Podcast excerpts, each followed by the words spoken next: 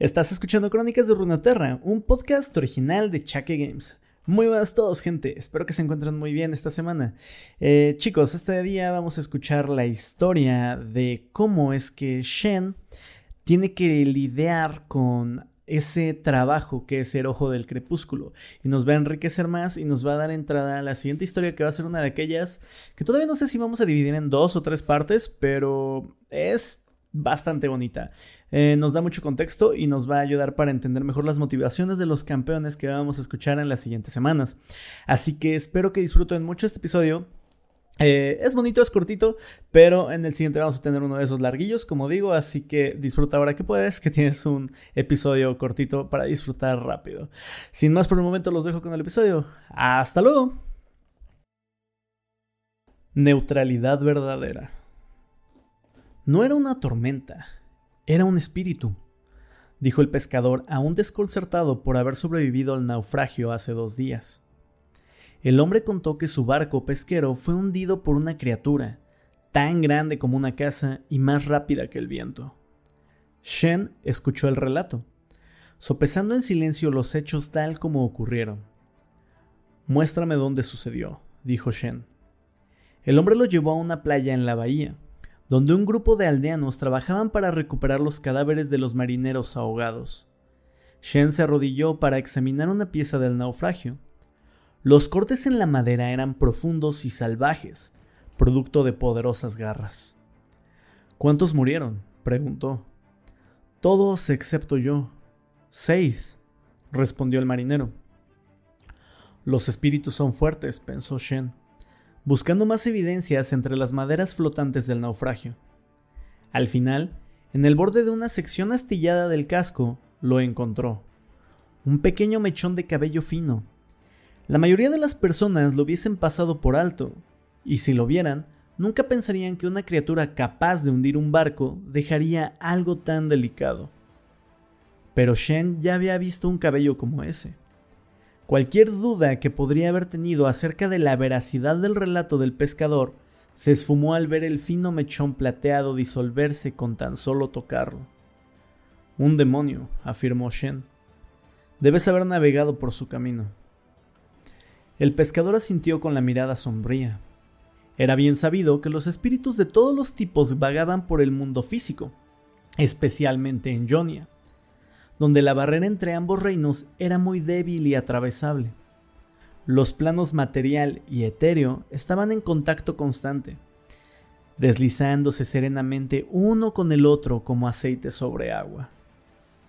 Como el ojo del crepúsculo, era deber de Shen caminar entre ambos mundos, asegurándose de que ninguno de ellos suprima al otro. Era un fantasma para los humanos, que se desvanecía en un abrir y cerrar de ojos para reaparecer a varias millas de distancia. Y era un humano para los espíritus, un ser de carne y hueso que jamás se atrevería a aventurarse en los reinos etéreos. Se arrodilló en la playa para examinar uno de los cadáveres recuperados. El hombre había sido partido en dos, justo debajo de las costillas. Lo que quedaba de sus vísceras pendía de un torso pálido e hinchado. No hay de qué preocuparse, Derrotaré al monstruo antes del anochecer, dijo una voz desde atrás. Shen dio la vuelta y vio a un hombre santo sentado cerca del templo local. Varios acólitos lo rodeaban, acarreando una selección de talismanes y aceites míticos. Estaban realizando un ritual de purificación para interrumpir cualquier perturbación espiritual presente en el área. El hombre santo miraba fijamente a Shen, como si estuviera analizando su valía. ¿Contamos con su ayuda, señor? preguntó el hombre. El equilibrio será restaurado, dijo Shen mientras asentía seguro.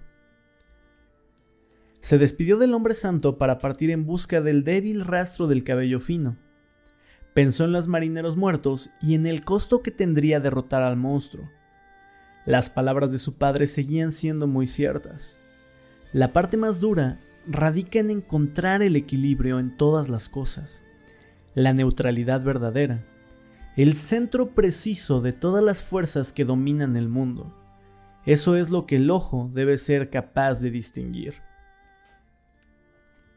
Hacer cumplir ese equilibrio era su propia lucha, Para la tarea, Shen llevaba dos espadas en la espalda.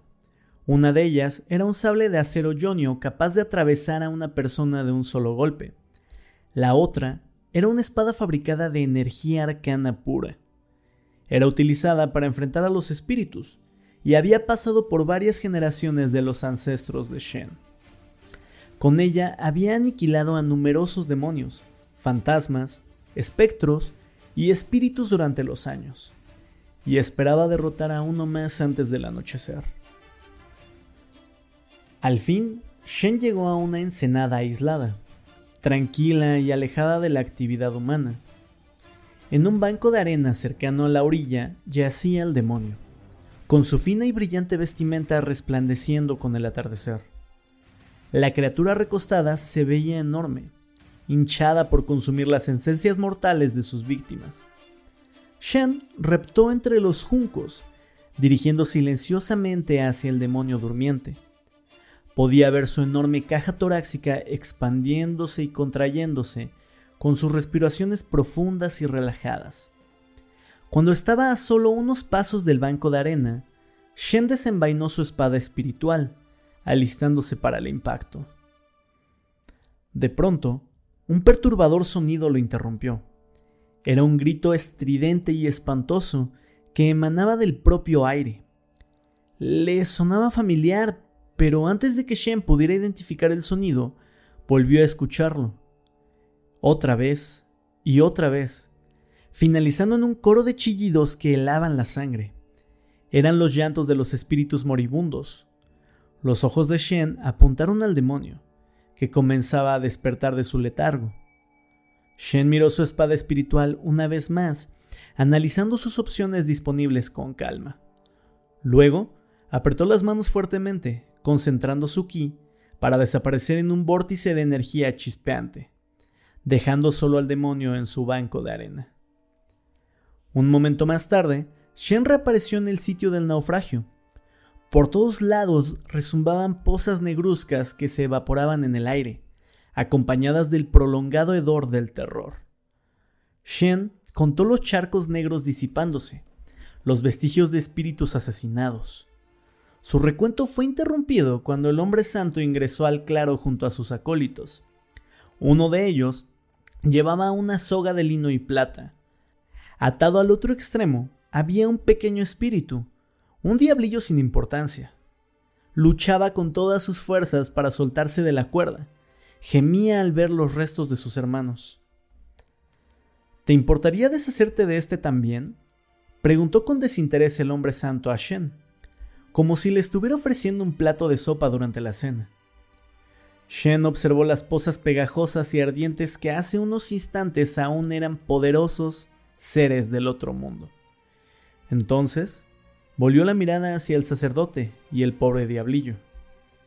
Lo siento, su santidad, dijo. Regresó su espada espiritual a su vaina y en su lugar desenfundó su sable de acero. Hoy no había planeado utilizar esa espada.